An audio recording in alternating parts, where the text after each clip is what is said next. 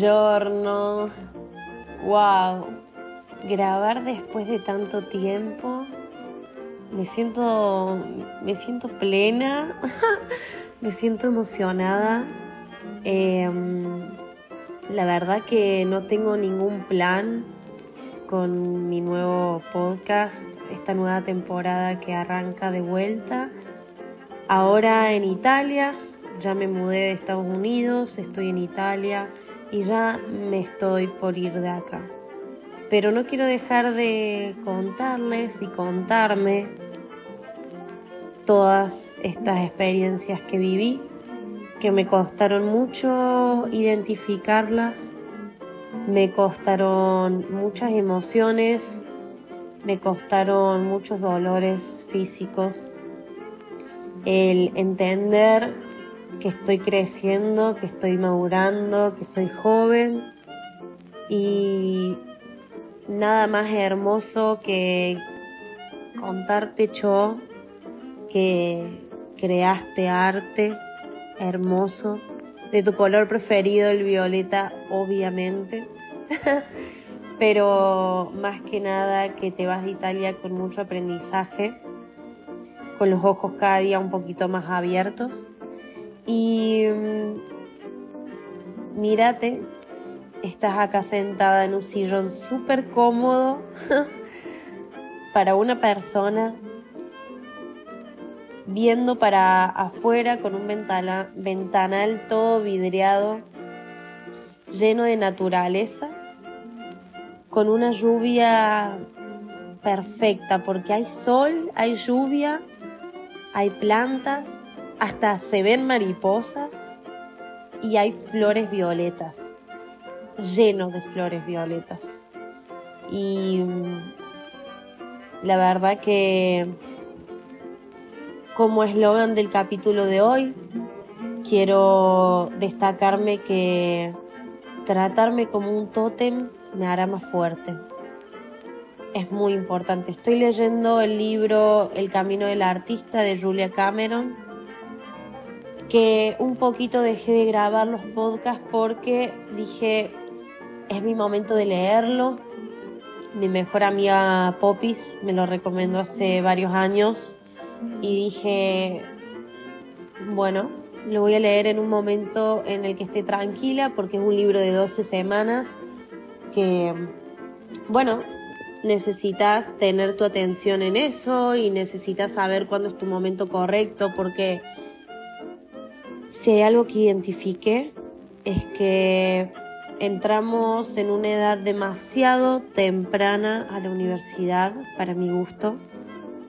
Y mm, sobre todo si sos una persona como yo que le gusta el arte, todo tipo de arte, no mentira, si sos una persona que realmente se interesa por el lado artístico o quizás no, no te dediques a algo artístico, pero querés ser una persona creativa en lo que haces, es un libro súper recomendable que me ayudó a mí muchísimo.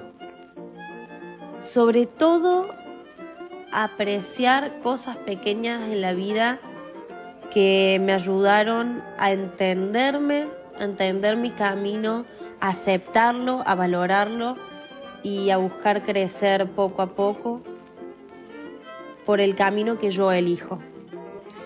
Sí, quizás no soy tan específica con lo que digo, pero nada, quizás también eso me llevó, este libro me llevó a poder hoy hablar de otra manera en el podcast y no pensándolo como, bueno, eh, este podcast es solamente para hablar conmigo, sino más bien para me entiendo porque lo que digo hoy quizás mañana lo puedo cambiar.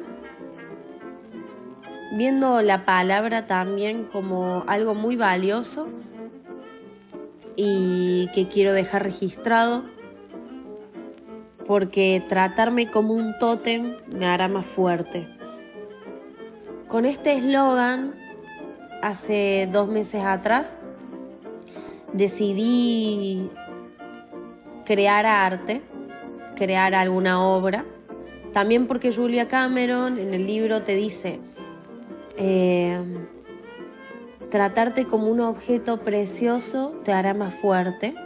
Y yo lo transformé en tótem porque mm, quizás ya lo nombré antes en mi podcast anterior, pero tratarme como un tótem y tratar a los objetos que tengo a mi alrededor como tótems hace que me valore más y que los valore más. Esto es algo que lo implementé hace un par de años ya, un poco más, que trato los objetos como tótems y a las personas como mentores, porque si alguien pasa por mi vida es para enseñarme algo. Sí, quizás verlo así es muy loco, pero me ayudó a suavizar mucho de los dolores que les contaba de Italia. No sé si este es el podcast ideal para contarles todo lo que viví acá, pero hago una pequeña introducción. Estoy en un pequeño, muy pequeño pueblo de Italia costero, marino, donde la principal fuente de ingresos y de producción es el mar, los peces, la pesca. Lugar en donde una persona que se capacitó en la moda se podría sentir bastante extraña. Eh, un poco me lo esperaba, un poco pensé que dependía de mi actitud ante la vida y con el tiempo me di cuenta que no, que por ahí, por más actitud que vos le pongas a la vida, a las personas, a los momentos, a los proyectos, también depende mucho de tu contexto y le puse, te juro, toda mi energía a este lugar, toda mi energía a este lugar. Quiero en el próximo capítulo contarte un poco de, lo, de mi experiencia en Italia, pero quiero dejar más claro en este primer capítulo que es muy importante para mí hoy tratarme como un objeto preciado, precioso, y ser mi propio fan. Eso es como lo que a mí más me gusta. No soy una persona que realmente sueñe con ser famosa, pero la verdad que sí me gustaría sentirme valorada por gente que ve lo mismo que yo. Soy bastante flayera, soy bastante flayera.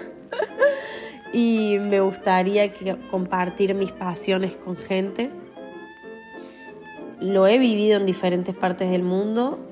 Italia no fue el caso, en donde encuentre personas en donde pueda compartir mis objetos preciosos, mis pequeñas obras o mis pequeñas poesías.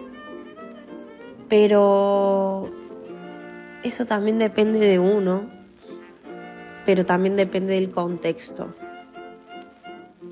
Si la gente te mira mal, te critica o no le interesa lo que vos haces, eso también hace que ese tótem que sos, ese objeto precioso que sos, también se empiece a ensuciar y se empiece a romper un poco. Entonces, por ahí hay que saber tratarte como ese cristal que sos y saber dónde abrir el telón y mostrarte y dónde no. Entonces, creo que se acerca de a poquito eso que tanto esperé estos meses en Italia, que es llegar a España, un lugar en donde hablan mi misma lengua, donde hablan mi mismo idioma y hay un montón de gente que toma tótems muy similares a los míos como objetos preciosos y eso me motiva mucho, me motiva muchísimo a compartir todos los proyectos que estoy creando hace un tiempo, que este libro, El Camino del Artista, me, me motivó, me ayudó a curar heridas por no saber tratarme como tótem con ciertas personas y creer que por contarles lo que estaba haciendo me iban a apoyar y me iban a motivar.